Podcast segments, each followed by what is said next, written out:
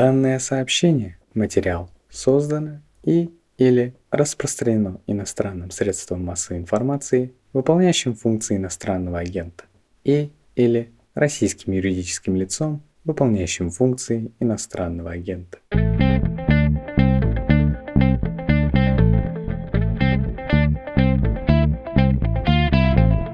Здравствуйте, вы слушаете подкаст «Медузы» о новостях, которые долго остаются важными. Он называется «Что случилось?». Мое имя Владислав Горин, имя собеседницы Александра Архипова, антрополог, ваш любимица. Чего греха таить, моя любимица. Здравствуйте, дорогая Александра.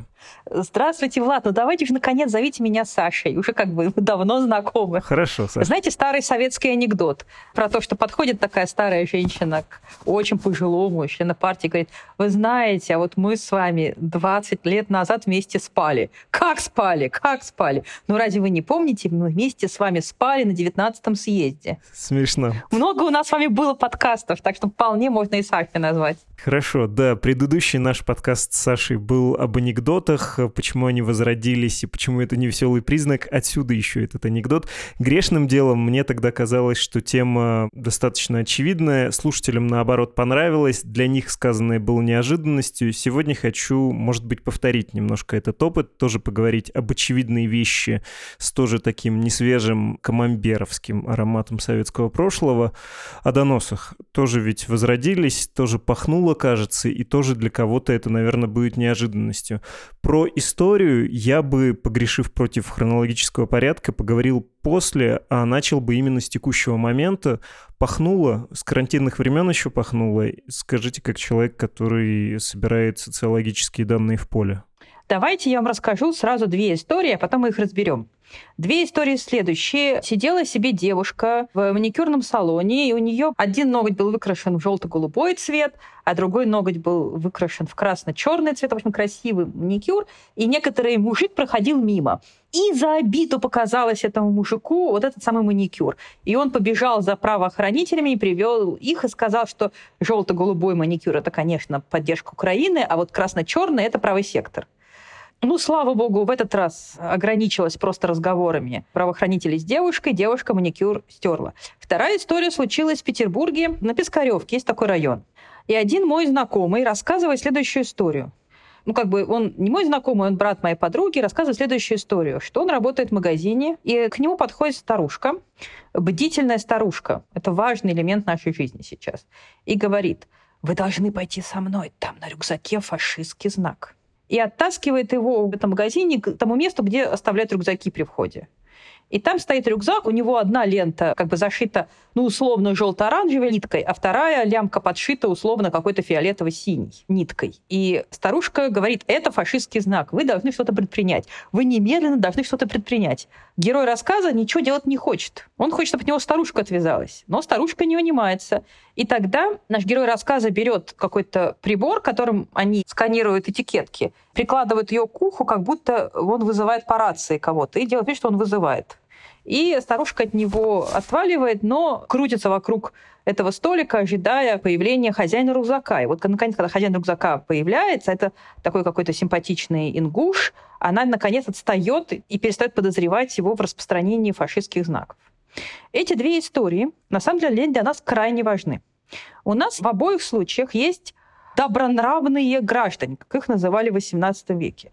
Они не для корысти ради, не для своего живота, они стараются выявить вокруг себя врага. То есть они никакой выгоды не получают. Это донос второго типа. А донос первого типа – это когда у нас есть выгода. Например, мы доносим на соседа, чтобы получить его комнату. Это донос вот такой как бы ради живота. А это донос не ради живота. Это донос ради любви как бы к порядку, к высшему и ради воплощения какой-то идеи, такой странной идеи справедливости. И таких случаев сейчас действительно много, потому что сейчас нагнетается паранойя о том, что кругом враги, и этих врагов надо выискивать, и оружием поиска этих врагов является доносы второго типа без выгоды, а также публичные ритуалы вины и позора, когда людей публично шельмуют. Там на двери напишут, букву Z нарисуют, заклемят как врагом и предателем. Вот это все. Поразительно, я вас когда слушал, мне почему-то это напомнило, ну, не почему-то, понятно почему, историю со спичечным коробком, в пламени которого, конечно же, Троцкий был, и поэтому надо всю спичечную фабрику расстрелять, всех, кто это видел, расстрелять, и вообще вот эта наэлектризованная атмосфера когда везде ищутся враги, предатели, вредители и тревожные символы даже на облаках ты видишь. Это да, но понимаете, когда люди в советский 37 год панически доносили об опасных знаках вокруг них, они руководствовались в том числе представлением, что если этот опасный знак обнаружится у них в руках, они будут замешаны. А вот в этих историях, которые я привожу, это абсолютно добровольное действие на благо государства, потому что этому человеку, который донес о неправильном маникюре, ему самому не угрожал этот маникюр. Этой старушке никак не угрожали желто-голубые нитки но она из какого-то чувства любви к прекрасному это сделала. Точнее, даже не чувство любви к прекрасному, а из чувства того, что она должна выполнять поручения партии правительства, сказать врага. Таким образом, повышается некоторое ощущение собственной значимости. И это существенное отличие от советской системы. В советской системе ты боялся сам оказаться в такой ситуации. Здесь этого скорее пока я не вижу. Но вот сейчас у нас очень активно применяются новые так называемые репрессивные статьи.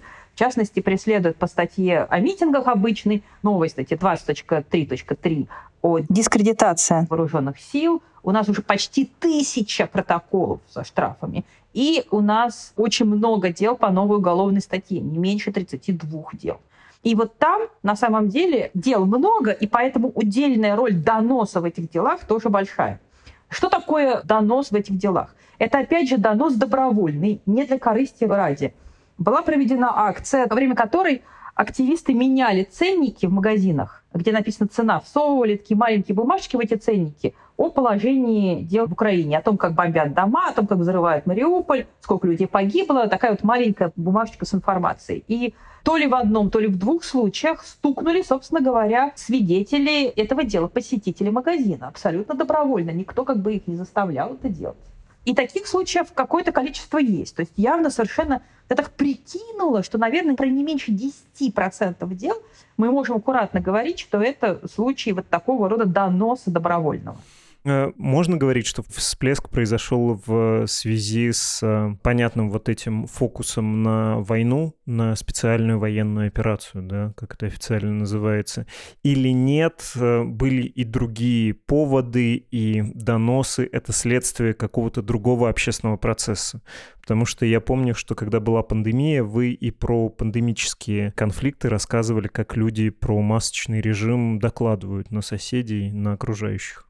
Да, знаете, еще авторы британской энциклопедии, у них была большая проблема. Как классифицировать доносы? Как положительное явление или как негативное явление? Потому что, с одной стороны, что такое донос? Это сообщение о том, что происходит какое-то преступление вокруг тебя, политическое или не политическое, и это преступление совершает какой-то вышестоящий человек. А ты доносишь на самый верх о том, что преступление совершается.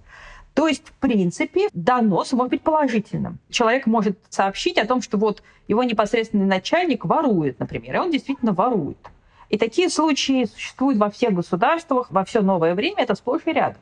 И многие политологи оценивали это как некоторое положительное изменение государства.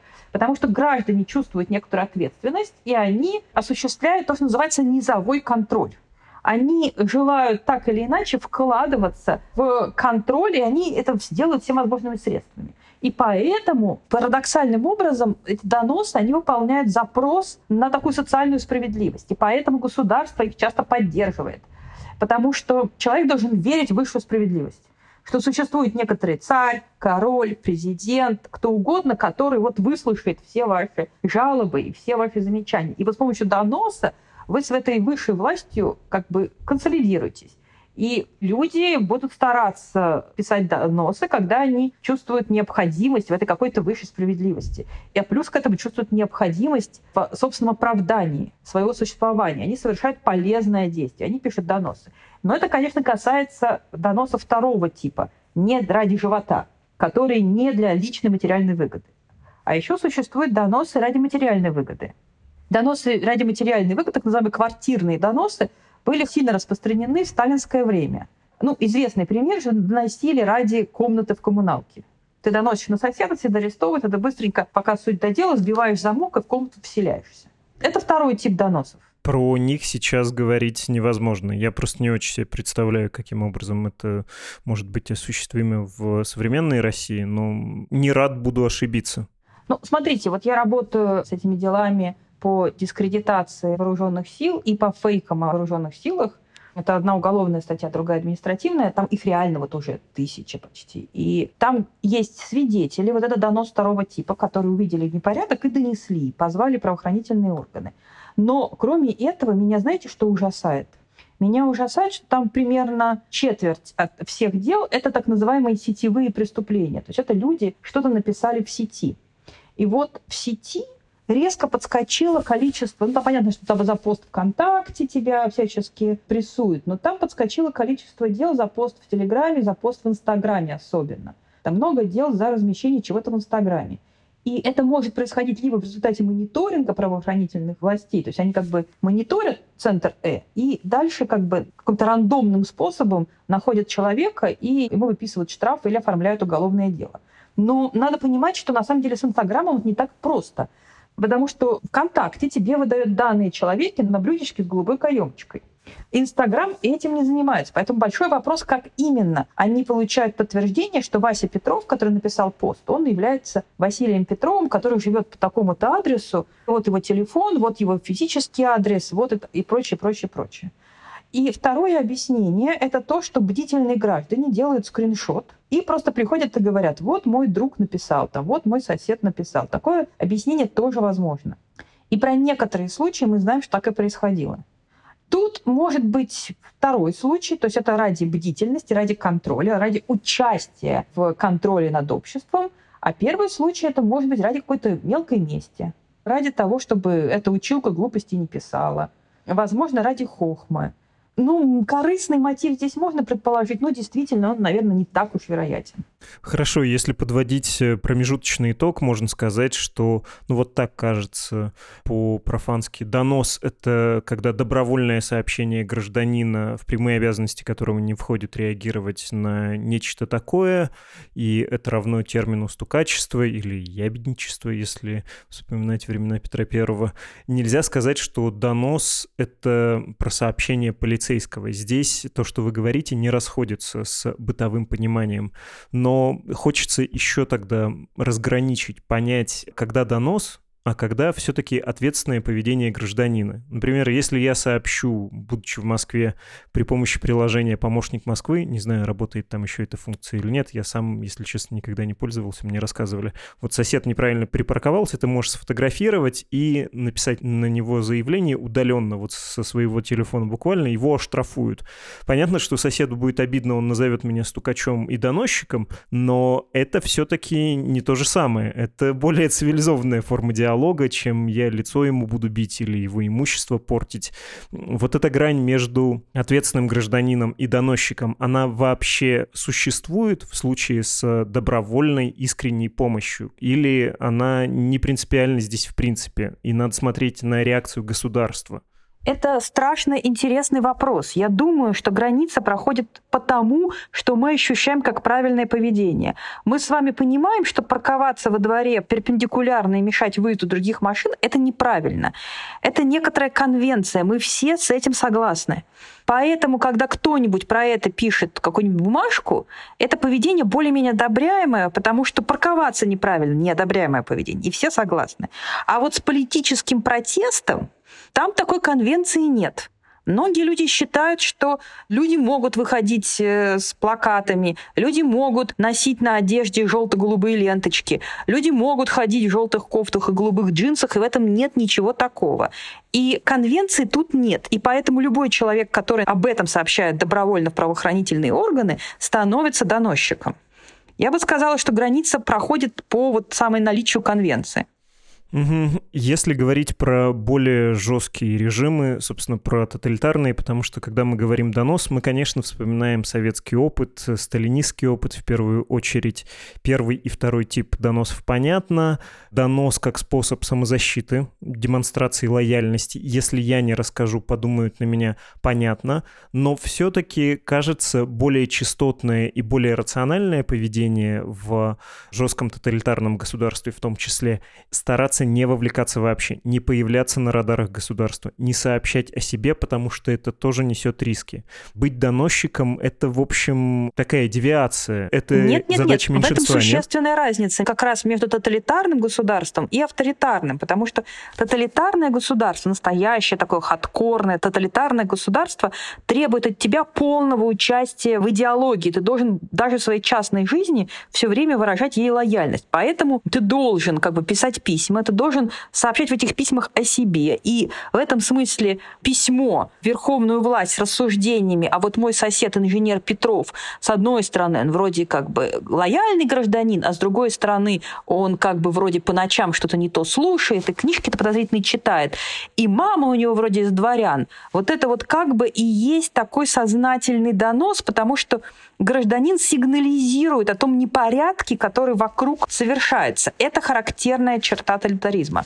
А в то же время авторитаризм, наоборот, требует от человека, чтобы он как бы самоустранял себя из политической системы, вообще ни во что не вмешивался. Не обязательно выражать публичную лояльность. Главное не хотеть никакой политической деятельности.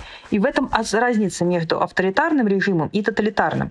Я не спорю с этим. Мне просто кажется, что мы слово «донос», может быть, в силу размытости самого этого понятия и в силу того, что это вообще-то не столько феномен, сколько его какой-то след, не сам зверь, а отпечаток его лапы, мы тут погружаемся в некоторые обманы и самообманы. Ну вот есть известная фраза Сергея Довлатова про «Мы без конца проклинаем товарища Сталина», ну кто же написал 4 миллиона доносов, и там есть вообще продолжение этой цитаты не такое хлесткое про то, что Дзержинский, Ежов или Егода написал эти доносы. Нет, это люди написали, но являются ли русские и там советские граждане нацией доносчиков и стукачей? Нет, просто время было такое. Но вообще-то про вот эти 4 миллиона доносов любой историк вам скажет, ну, мне во всяком случае в университете говорили, что это большой миф, что 4 миллиона доносов, во-первых, цифра высосанная, мифологическая, во-вторых, что НКВД в массовых репрессиях ни на какие доносы не опиралась. Ну, потому что они шли по списочкам. Кулак, поляк, из бывших дворян, поп, такой секой, вот их легче забрать. У них был конвейер смерти, им нужно было массовые показатели массовых убийств э, создавать, ну и, собственно, проводить эти убийства. А чего-то там расследовать на соседа, это было скорее эксцессом, отдельными мешающими вообще-то работе этих э, специфических органов обстоятельства. Ну и если уж говорить про отечественную историю, когда донос работал, я бы сказал, что в довольно скучных, серых, сравнительно травоядных условиях условиях позднесоветского режима, когда есть профессиональные или полупрофессиональные доносчики, которых завербовали, и они за конкретную выгоду это делают. Вот это вот сеть распространителей. Я еще для этого спрашиваю о том, как донос работает в тоталитарном и авторитарном государстве. Я, размышляя о доносе, думаю, что в более мягком режиме, как ни странно, это более действенный инструмент. Ну, несомненно. Кроме всего прочего, государство реально поощряет активность граждан. И как бы есть активный гражданин, который доносит о парковках, а вот есть активный гражданин, который доносит о желто-голубых ленточках. И это вот старушка, которая была в магазине, которая сообщала о нитках на рюкзаке, она была как бы в своем праве. Она считала, что она абсолютно имеет законное основание для этого, несомненно. Можно ли говорить, что сейчас донос опасней? То есть э, при товарище Сталине, при более жестком режиме тебя бы все равно забрали, но за другое, несмотря на донос или в его отсутствие. А сейчас это может... Нет, понимаете, 4 миллионов доносов, конечно, не было. Но, с другой стороны, просто советские граждане были более привычны к такой форме коммуникации. Знаете, мне вспоминается такое дело о лесопилке под Смоленском. Занимает 4 огромных тома. Все началось с того, что на Пасху, вот как раз прямо в эти дни, пасхальные местный сторож поехал отмечать Пасху напился и проспал свое дежурство. А он еще работал на этой лесопилке, он работал на почте. И его обнаружили пьяным, а почта открыта не была. Это вообще страшное преступление в советское время на религиозном празднике напиться отмечать. Это вообще как бы и ему грозило увольнение, что не похуже. Поэтому он решил поднапрячь этот Байков, и чтобы его не упрятали, он взял и накатал донос на своего начальства лесопилки, что начальство лесопилки по имени Зорин, он на самом деле крал колхозные деньги и тайно уморил лошадь по имени Мальчик, чтобы ее съесть. Чтобы, как бы, если его арестуют, он мог сказать, что это месть ему. Тогда, собственно говоря, бдительное МГБ пришло к Зорину, а это 52 год. Начальник лесопилки Зорин не растерялся и тоже накатал донос. Причем не один, а целой группой друзей, все сотрудники этой лесопилки, они собрались и накатали донос на этого Байкова, исходя из которого он, напившись пьяным, пришел на лесопилку и поносил товарища Сталина и рассказывал всем, что у него есть тайная еврейская жена, которая им и управляет, и поэтому евреи управляют Россией. Дело уже запахло не просто 58-й статьей, 58.10, но прямо вот уже как бы потому что дело дошло до товарища Сталина. Приехал уже специальный следователь. Байкова укатали на 10 лет. Из отдаленных мест заключения Байков продолжал писать доносы. И в одном из этих писем он говорил о том, что неправильно его укатали, потому что он, конечно, может быть, и напился, но тот день, который они указали, в который он якобы пришел, напившись, рассказал такое про товарища Сталина, было воскресенье, и лесопилка была закрыта. Поэтому они все придумали. Байкова освободили, отправили обратно на лесопилку, и он вернулся в свои места. И после чего начальство его, с ужасом обнаружив того же самого Байкова, снова накатало на него донос. И так они развлекались два года, пока не умер товарищ Сталин. То есть я к чему говорю, что в той ситуации вот это вот письменное рассказ о преступлениях вокруг был единственным способом часто себя обезопасить. Но не всегда эти доносы использовались. Действительно, в массовых репрессиях эти доносы не всегда были основанием для этих репрессий. Но люди считали, что это способ себя обезопасить. Сейчас же эти доносы, о которых мы говорим, это способ помочь правительству искать врагов. Вот в этой занудной истории про лесопилку, которую я рассказывал, где все друг про друга сочиняли доносы, это был способ спасти себя, потому что кто-то когда-то напился пьяным и проспал пасхальное воскресенье. Современные доносы устроены не так. Эти люди, они, видимо, искренне считают, что вокруг враги, и надо помочь этих врагов найти и выявить, и указывают на рюкзаки с надписью «Нет войне» в метро. Такие случаи тоже нет. Что подходит гражданин к сотрудникам полиции в метро и говорит, вот только что человек прошел, посмотрите по камерам. У него на сумке значок «Нет войны», и его задерживают. А полиция потом еще извиняется. Девушка полицейский задерживает гражданина, чуть ли не плачет и говорит, простите, как бы нам сообщили, вас по камерам было видно, мы не можем вас не задержать. Ну, понятно, когда низовые сотрудники такое говорят, все-таки делать неправое дело своими руками и неловко бывает а, во время оккупации, говорят, извиняются, мы не знали, что нас сюда пошлют.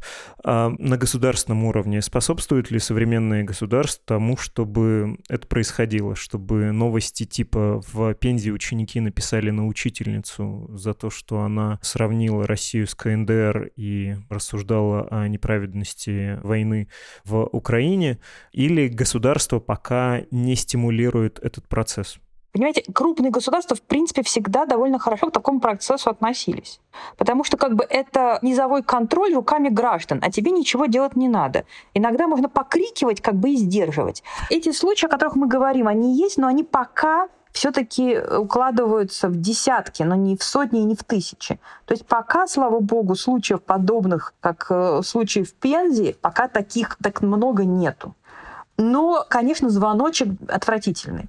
Я еще спрашиваю, почему, обращаясь к тому самому незабвенному, может быть, зря советскому опыту сталинистскому, но он слишком глубоко сидит. Зачем превозносились многие доносчики? Тот же Павлик Морозов пресловутый, другие кляузники. Ну, во-первых, потом можно было сказать, что одна из проблем репрессий в том, что вы сами на себя писали доносы, и вот это аж до Довлатова, и далее-далее шло, и до сих пор тянется. Многие верят в 4 миллиона доносов. Власть как бы спихивает с себя ответственность за произошедшее. Это называется victim blaming, вообще-то обвинение, собственно, жертв в произошедшем. А во-вторых, Во-вторых, безусловно, тоталитарное общество не любит альтернативные автономные структуры. Даже такие институты, как товарищество, семья или религия.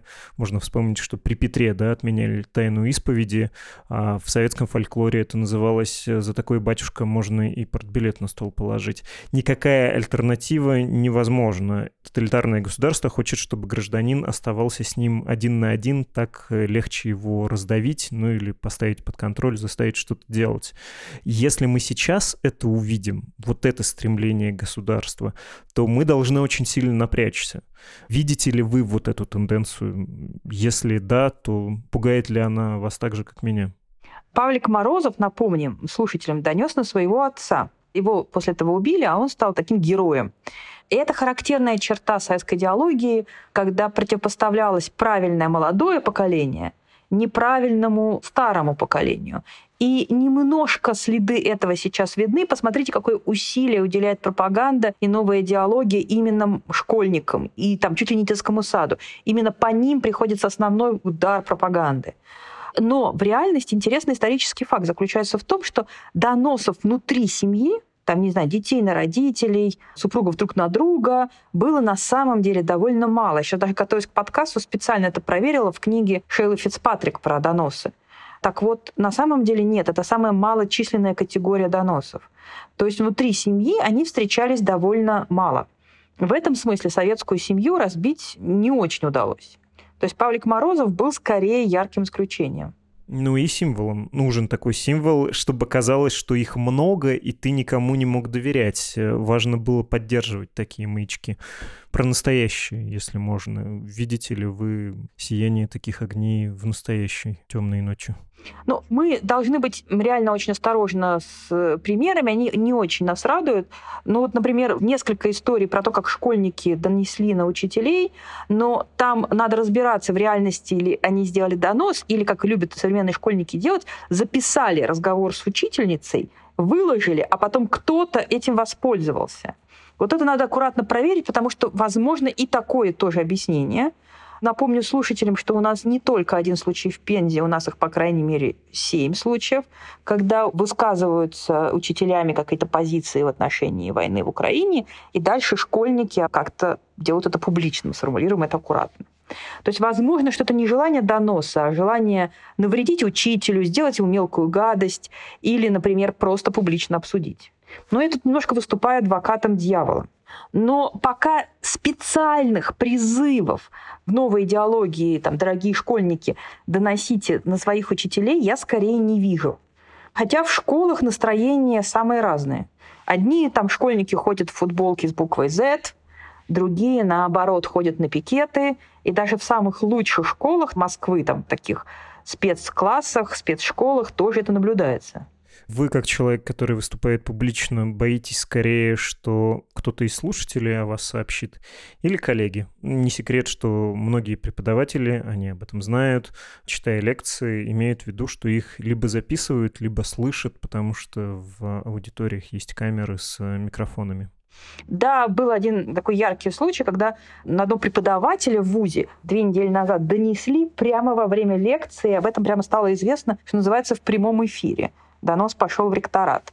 Прямо непосредственно с лекции кто-то написал донос. Такие случаи бывали и раньше, просто сейчас это все мультиплицируется, потому что у нас много случаев, наше внимание сильно к ним привлечено, и они все нами замечаются. Ну, как вам сказать, я не боюсь доноса, боится ли рыба воды, в которой она плавает? Нет. Но понимаете, как бы если кто-то захочет написать донос, welcome. Со мной существует много подкастов, много записей, много публичных лекций. Этот донос будет размером с войну и мир. Писать и не переписать. Уже поздно как бы пить боржоми. Понимаете, уже поздно спасать печень. Мне уже доноса бояться бесполезно, мне кажется. Вы же написали донос Александра. Драматическая пауза. Раз, два, три. На саму себя. Расскажете? Была такая история пришел очень странный запрос в Ранхикс, кажется, от прокуратуры Николинского района с требованием сообщить, кто из преподавателей ездит в заграничные командировки, участвует в каких-то зарубежных грантах. Это было несколько лет назад в относительно вегетарианские времена. И все как-то булькали, а я взяла и написала самодонос в Фейсбуке. Я написала, что я такая-то, такая-то, являлась стипендиатом фонда Гумбольта, у меня есть звание Гумбольд Fellow, я участвовала в разных стажировках, ездила за границу, участвовала в конференциях, готовлю своих студентов поступать на разные стипендии, всячески помогаю им в этом, не считаю это зазорным и прочее, прочее, прочее. И подписалась. И как бы это сильно нашумело в свое время, хотя сейчас это кажется какой-то очень такой милой выходкой. Понятно. Если завершать, мы с вами, когда говорили про доносах в настоящем, мы упоминали военную операцию, войну. Что еще является темой для повышенного интереса сограждан, что они считают необходимым донести до государства для того, чтобы спасти его от ужасных последствий того, что в нем окопались внутренние враги. Ну вот знаете, я сейчас подумала, вот во время ковида, особенно в первые месяцы ковида, было очень много доносов вот этого... Давайте так, у нас есть три доноса, да, мы уже с вами поняли, три типа доноса. Первый донос ради выгоды, заполучить комнату соседа. Второй тип ради того, чтобы себя обезопасить. Это не прямая, это тоже выгода на самом деле, но она такая более-менее меркантильная. И это, например, доносы, которые были популярны в 2020 году о том, что вот у нас в больнице на работу вышел главврач, приехав из Италии, а говорят, что он заболел ковидом, а говорят, что он нет, сидел карантин. И вот он может нас всех заразить. Мораль в этом. Уберите его, вы потворствуете тому, что он нас всех заразит. Посадите его на принудительный карантин. И третий тип доноса, когда никакая угроза человеку напрямую не идет, но на самом деле он ее чувствует, потому что он чувствует, что кругом враги. И с этими врагами кто-то должен бороться, и он в том числе. И тогда он доносит про желто-голубые ленточки. Так вот, и в 2014 году, и сейчас, когда у нас развивается паранойя, у нас самые популярные доносы третьего типа. Доносов первого типа и второго типа я не очень вижу. Я бы так сказала. Понятно. Паранойя равно всплеск доносов. Спасибо большое. Спасибо. Александра Архипова, антрополог, была сегодня с нами. Мы говорили о доносах.